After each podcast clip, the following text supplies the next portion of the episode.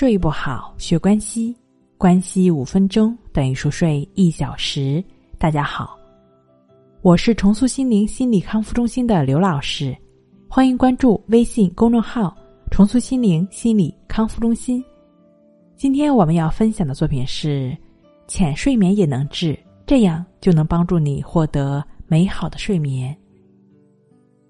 毋庸置疑的，想要睡得安稳。就不应该在睡前喝咖啡或者接触香烟等等，让你感觉到神经兴奋的物质。人在刚刚结束了繁重的工作后，感到疲惫不堪的时候，也不要立马上床睡觉，而是应该留出一段时间用于放松身心，泡个温度适中的热水澡，或者做一些强度不是很大的运动，都能达到放松的效果。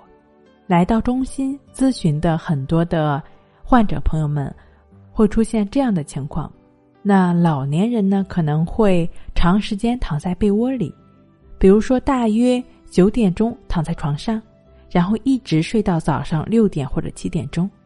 这样算起来呢，他们一天大概有九到十个小时是待在床上的。可实际上，在这段时间中，他们只睡了六七个小时。其他时间都只是躺在床上，并没有入睡，或者只是睡得昏昏沉沉的。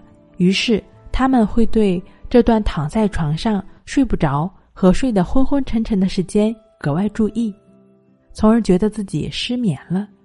从这一点上来讲，需要严格的控制自己上床的时间，对于提高自觉睡眠也是非常有必要的。当然了。除了上床时间的控制，更重要的是需要提高我们的睡眠质量。其实，浅睡眠到深度睡眠，便是由于我们的睡眠质量不是很好，所以说，很多朋友呢很难达到一个深度睡眠，从而达到身心真正放松的状态。那这类朋友呢，你也不用担心，你完全是可以通过，比如说瑜伽、冥想。甚至更简单的关系法，帮助自己整理身心，帮助自己放松心境。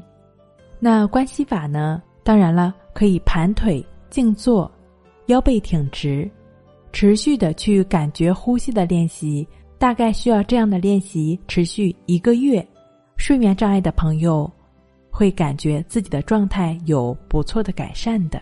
当然了，躺下来之后，你也完全可以去。通过感觉呼吸，帮助自己自然入睡。静坐关系法和静卧关系法这两种方法的具体练习步骤，可以参见《淡定是修炼出来的》一书。睡不好学关系，关系五分钟等于熟睡一小时。好了，今天跟您分享到这儿，那我们下期再见。